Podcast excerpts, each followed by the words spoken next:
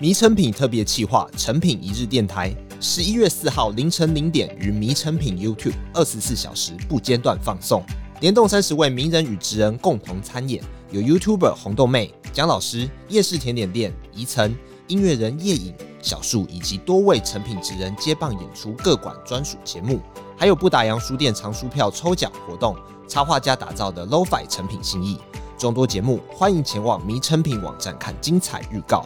十一月四号直播当天，请锁定迷成品 YouTube，详情请至节目资讯栏查阅。大家有没有想过，你自己每天日常生活跟病菌有什么关系？像我们现在早上起来，你可能走过的是冰冷的瓷砖，嗯，那这件事情在中世纪什么东西，你要走这些泥土地啊，就很不一样，嗯。然后为什么我们现在可以很安心的喝水？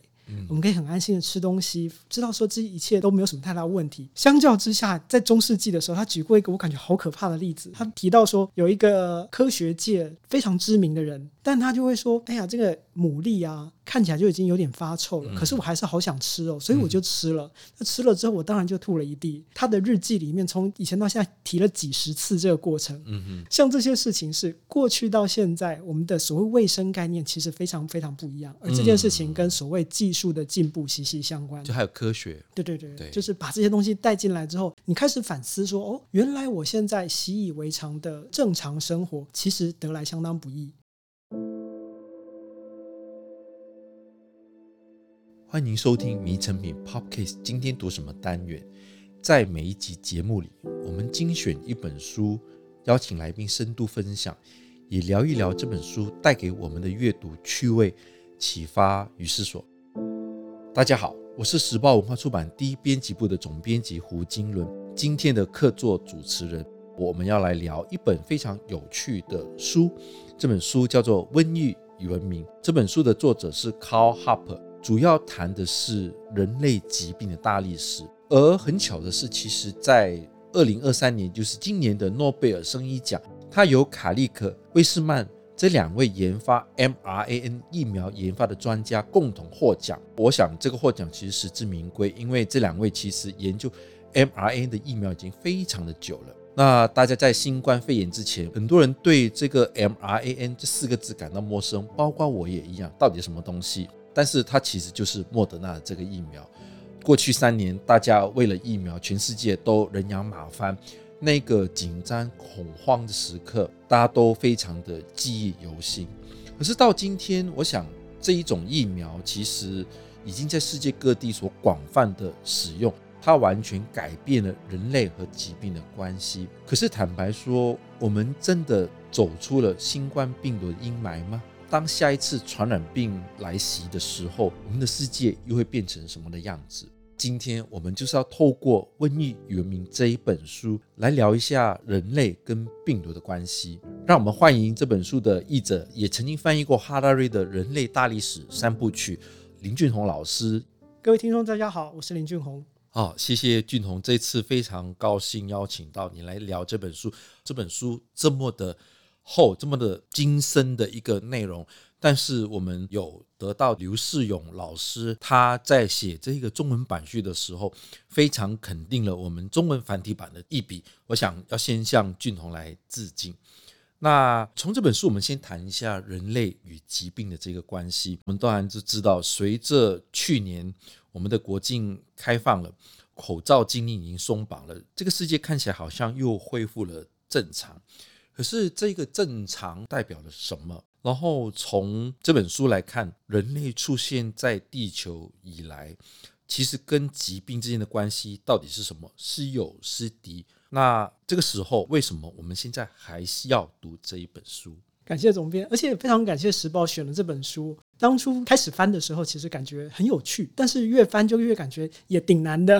对，对，而且这本书它从写的时候，它其实是从疫情前开始写，写着写着就发生了疫情。那等到我们译出来之后，已经到了疫情后。对，所以其实完整经历这前中后的阶段，对于了解这本书，其实我感觉是个蛮好的结果。而里面提出很多我感觉一般人其实会有兴趣的问题，虽然看起来题目很硬，然后书中也有部分的内容其实也蛮硬的，是，但其实他还是提了蛮多很有趣的问题。譬如说，在这本书一边翻的时候，就会一直不停想到说，他一直问着一个问题，有点像是说，所有的病毒啊、细菌，他们真的都是小坏蛋吗？他们真的就是虎视眈眈对人类这个东西，他们就是不停想要攻击我们。我们面对身边有这么多战争啊，或者是攻击之类的议题的时候，你就感觉说好像外面都充满了敌意。可是真的是这样吗？而作者他其实提出了一些很有趣的观点，像是是我们人自己把自己搞得这么美味的。如果你从那些病毒啊、细菌他们的角度来看的话，他们其实做的就是一般生物也都在做的事情。所有生物都只求拿到能量嘛，继续活下去这样子而已。那这样子的话，到底人类是怎么样去营造我们自己的历史，而让自己变得越来越适合这些病毒、这些细菌、这些微生物来占我们便宜，而这件事情就会影响到我们自以为的历史。嗯，人类看历史的时候，永远只是从人的角度来看，我们看着说，哦，好像这些大人物都在做这些事情。但是作者他其实一开始的时候，他研究的是古罗马。对，他研究古罗马之后，忽然发现说，哦，奇怪，原来这些这么微不足道、这么不起眼的东西，深深的影响我们的历史。那这样子的话，我们到底应该怎么来看它？像书里面，他其实举了蛮多很有趣的例子，像是他说结核病这种病，嗯哼，在以前其实如果你单就结核病它本身这些病菌病毒来说的话，结核病不是什么太了不起的东西，它感觉起来应该是没有办法发展那么好，生意应该做不大。但它生意之所以能做这么大的原因，是因为人类自己搞的，就是有这么多人喜欢凑在一起。忽然之间有这么多人的肺挤在同一个地方，然后结核病这时候就感觉很开心了。对，我就从这个肺跳到那个肺，再从这个肺跳到那个肺。虽然它的过程不见得非常顺利，但是人这么多，成功几率大增。然后另外还有鼠疫，我们现在谈到黑死病的时候，感觉好可怕。他们肯定是对人类充满敌意。但如果你从他们发展历史来看的话，其实鼠疫根本没有打算对人怎么样，因为鼠疫杆菌它其实自己有自己的想法，它其实最喜欢的就是老鼠，它根本不管这些人，是它一不小心把所有老鼠通通都干掉了之后，忽然之间，诶，旁边还有人，而且还这么多。所以他才跳过了。鼠疫之所以造成的死亡率会这么高，其实是因为他根本没有打算把人当做最后的宿主。对于微生物来讲，最成功的微生物就是我可以从人身上得到能量，但是我又不把你搞死，这样子我们长治久安嘛。那对于鼠疫来说，其实它就是一个很失败的病菌。所以在这个书里面，虽然作者他就是个历史系的老师，所以他有很多历史上面的资料，他想了很多小小的故事，在串起来的过程里面，有时候可能会感觉说有某些故事他讲的实在是非常的细节，是，但还好他就埋了这些小小的梗，在翻的时候其实。过了几页，你就会感觉忽然他就偷偷摸摸的埋了几个小小的笑梗，所以在这个时候就感觉说，哎，这本书其实翻起来还挺有意思的。我记得其实这一个作者其实本身他是做古罗马历史的，然后呢，他前一本书其实他在研究古罗马为什么会灭亡，其实。某个原因并不一定完全是战争，但是有可能是这个疾病的传染。那我觉得它非常有趣，他从古罗马的历史，就是从一个非常细微的东西看到一个大的历史，其实是一个疾病这个东西。那我觉得这一本书其实非常有趣的点就在于，作者可以结合了历史，然后还有可能有生物学，还有科普，而且当然我觉得还有医学史。那觉得要把所有的这些材料集合在一起写，真的是不容易。但是我觉得作者是文笔非常的动人，然后再加上俊宏的一笔译得非常好，所以这本书其实非常的好看。那当然，我想作者其实也非常的重视我们台湾的读者，所以他其实也特别录了给台湾读者的一个短短一个影片，我们都可以在成品线上的这个网页上看到这一个的影片。那当然，我想。呃，这本书能够率先在台湾用中繁体形式先出版，也非常感谢俊宏哈。那这本书就如刚刚俊宏所说的，这本书他从新冠疫情爆发前就开始写。那作者作为一个历史的学者，他从原先预期的这个写作的目标是什么？他到底是要研究疾病，研究人类的文明，或者是人类的文明诞生与灭亡是跟疾病有关系吗？这本书也结合了时事，就是新冠疫情如何影响了这一本书。作为一个历史学者，我不晓得俊宏有没有发现，他如何结合历史和基因的研究，其实打破了这个人文科学的精神。那其实我想看过贾德戴蒙的《枪炮、病菌与钢铁》这本书，也是时报出版的一本。那这本书其实在台湾已经畅销了十万本。为什么？那读者可以对这本书有什么的一些期待呢？确实，作者他就是一个历史学者。一开始的时候是在做古罗马研究的时候，开始发现说，到底传染病在搞什么？所以他有两项最大的发现。第一项，他发现说，传染病就是如此的无法预测，但是它影响又如此的大。对于历史的整个走向来说，你如果把传染病拿掉的话，它其实会变得非常非常的不一样。包括里面提到一个我感觉很有趣的例子，嗯、就是你可能没有想过罗马帝国一个这么大的帝国，但它一直没有办法处理拉肚子这个问题。腹泻对当时来说其实造成蛮大的影响，而且你可以看到，就算他是再高的贵族，也无法处理拉肚子这个毛病。嗯、所以第一点是传染病无法预测。接下来第二点是这个故事绝对还没有结束。请记得，他是在新冠疫情前就已经在写这个问题。他就谈到说，传染病这件事情，它跟人的关系绝对还没有结束。虽然现在看起来好像人类得到了胜利蛮大的，对，尤其是新冠疫情。对对对对，而且就从前面来说，他说哦，现在天花啦、梅毒啦。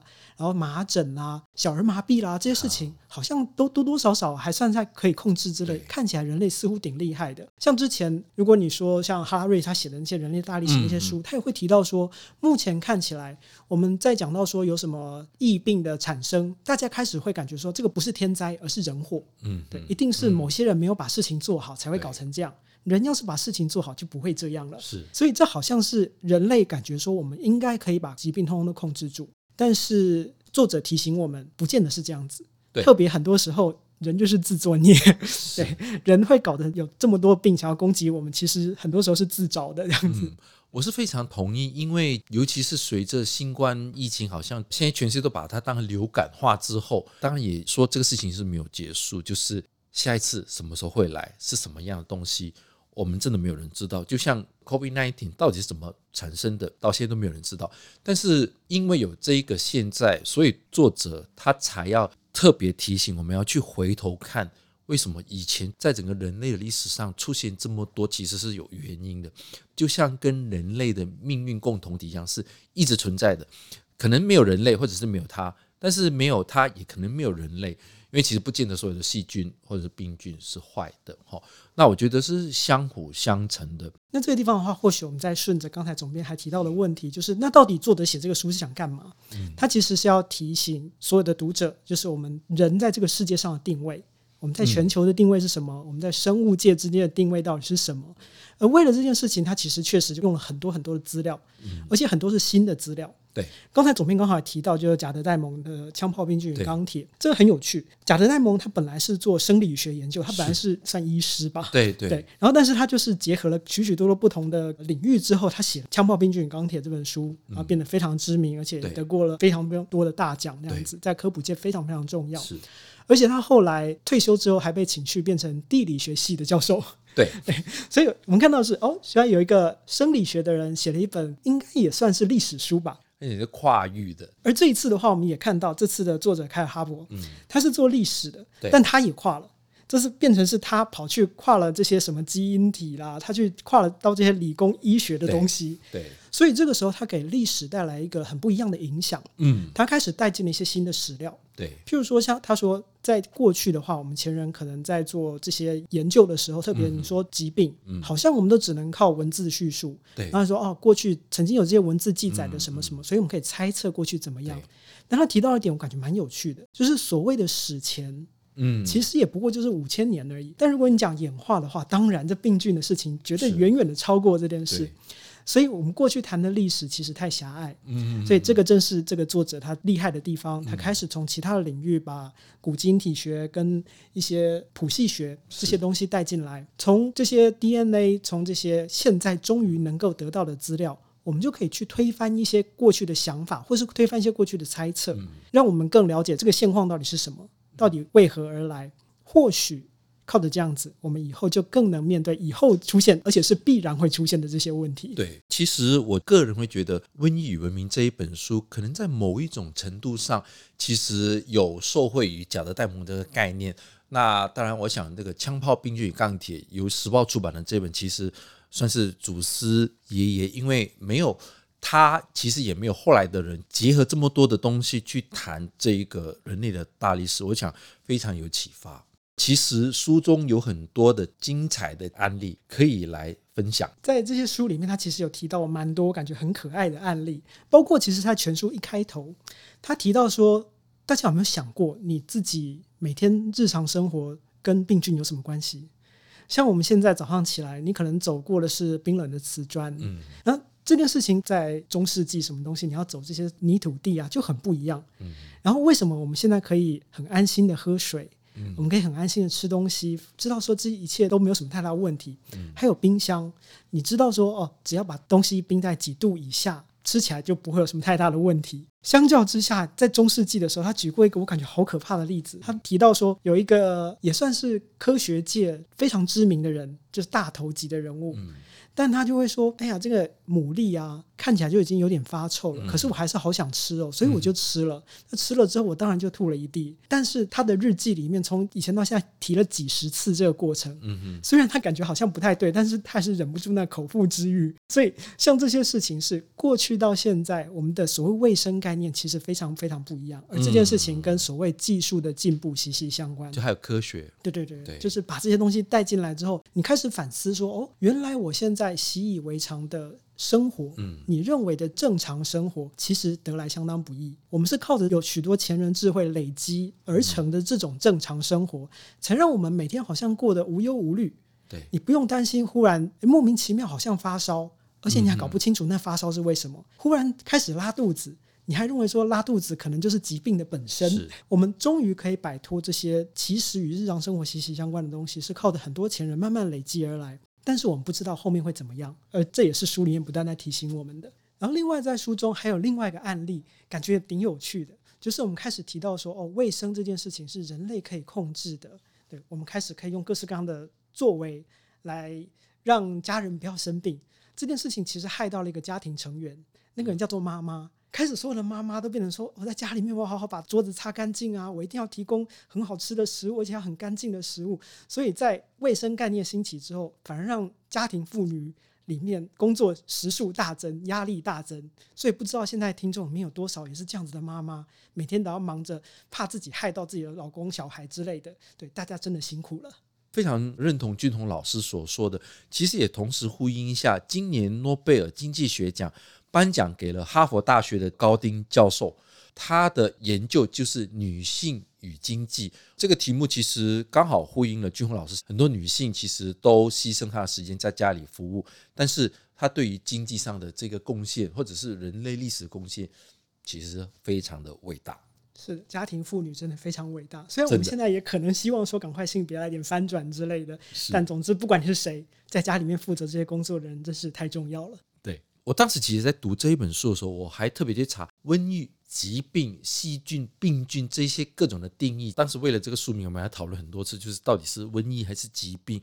但其实坦白说，就是不见得每个都是坏。因为为什么？我们早上起床喝一个优酪乳，优酪乳是什么？是坏掉的牛奶哦。坏掉牛奶里面什么？其实可能是好的细菌。还有包括益生菌，我们为什么在我们的肠道里面培养那么多的细菌？这其实也是一个疾病跟人类历史一个过程，我觉得是非常的有趣。我在想说，不知道俊宏在翻这本书的时候有没有跟作者有一些 email 来往、一些交流或者是联系吗？或者说，因为常常我们发现很多译者可能翻到一半不明白的时候，诶，觉得有点问题，回过头去请教原作者。我不晓得有没有这一段有趣的故事吗？幸好这本书的作者写起来大致上还算清楚，嗯，然后作为一个理论上还算负责的译者，是是 非常责 尽责任。然后说，就翻这种书的时候，其实还挺痛苦的。是有些时候你可能看不太懂，大家可以注意到这本书后面有非常非常多的文献。是，但是对于译者来说，如果你今天你看到作者某些篇章，你可能感觉说好像不太懂的时候，其实第一件事情是去看作者到底引了哪些东西，嗯，然后你去看那些原来的文献。嗯，把那个文献翻出来看一看之后，说哦，原来你要讲的是这个意思。嗯嗯、那这样我们就可以不用去麻烦作者了。是，对。但在这本书里面有一个地方，我还真的不得不去麻烦人。哦。但结果麻烦的不是作者，是他这件事情其实也是隐藏在后面一个小小的注里面。嗯嗯。我不知道会不会有听众这么有趣，想要去把它翻出来。嗯、但是它里面其实提到的是华佗跟陶弘景，嗯、那个时候在谈中国古代的疫病、哦、到底是怎么样。是。然后。作者显然是是用了某个音译本很很开心的引了一大堆。然后对我们来说就糟了，这件事情我怎么知道他是华佗跟陶弘景的哪一本书？那个时候真的是上穷碧落下黄泉，查了老半天，但真的查不到。对，有可能是我能力不够。嗯、但幸好看到他在后面的注里面提到说，这是深圳大学的肖荣。萧荣老师是提供了协助，那我就只好赶快摸摸鼻子去查一下肖荣老师的 email，然后写信去问他。结果肖荣老师非常非常热心，哦，他就帮我把那个原点直接找出来。OK，对，这个时候我做的其实就不是翻译，我就是抄过来而已，嗯，但是抄的非常的心安理得。对，好不容易终于把这一段给找出来了。我想俊宏其实在这本书里面非常的尽责任的，除了译稿之外，整个的译文包括还原这些资料。那因为俊宏也翻译过人类大历史，又作为一个老师，你长期在教翻译，那你怎么看待人类的文明？其实翻了这些书之后，到头来就会发现说，虽然两位作者就是人类大历史跟文艺与文明的，他们都是历史老师，所以他们其实背后都会有一个自己的大叙事。但在那个大叙事之下，他们其实最后都回到一些非常个人根本的东西。像哈瑞不断提醒我们说，这件事情对你真的好吗？有没有回头来想想看，自己最在意的东西是什么？而这本书《文艺与文明》的作者，他也是不断的提到说，到头来我们还是要想想看，说个人可以对这整个世界造成什么样的影响？嗯、我们的个人选择可能会如何影响未来的发展？在我们都认为说自己跟瘟疫啊这些东西距离那么远的时候，是不是我们就会放掉某些其实我们该注意的东西？在我们没有想到说。我们跟这个社会、跟这个世界有这么多的互动的时候，嗯、会不会其实到最后我们就是引来了一堆自找的疾病，诸如此类？但其实两个作者都不断提到说，未来有可能好，也有可能坏。历史学家都这样了。但一方面来说，你感觉说哇塞，你们这些人真的很不负责任。另外一方面，你也知道说，原来他们其实相信的是人类的可能性。嗯，只要我们都愿意往好的方向走的话，其实人类未来的历史是可以很好的。他们提出了很多过去的失败，嗯，但这些的目的都是让我们不要再失败。是我们看过过去那些人做了那么多不好的事情，嗯，他们做了错误的选择，那我们现在何必再做一次呢？所以这或许是我们在读这些历史书的时候可以得到一个比较好的教训吧。真的就是以史为鉴。我想从人类大历史三部曲，然后到文艺与文明，其实不断的提醒我们有一些事情其实会重复的发生，然后会重复的演变。但是充满了各种可能性。我想温宇明这个作者，我感觉上他其实是非常的乐观去面对未来。因为虽然总是会有失败的时候，但是我想他的乐观其实是希望人类朝向更美好的一个未来。哈，我想这是这本书的一个重点。那为什么呢？因为作者也说了，其实地球就是一个微生物的世界，包括我们也一样。至于人类，只是刚好活在其中。然后人和与微生物在不断的相遇之中一起演化。瘟疫虽然不可以避免，但是呢，我们可以透过多元的视角，从人类过去面对传染病的经验，汲取迎向未来这个未知疾病的智慧和勇气。如果你喜欢今天分享的内容，欢迎到附近的诚品书店或是诚品线上寻找《瘟疫与文明》这一本书。当然，更欢迎大家到 Apple Podcast 留言给我们。谢谢大家的收听，也谢谢今天的来宾林俊宏老师。我们下次见，拜拜，拜拜。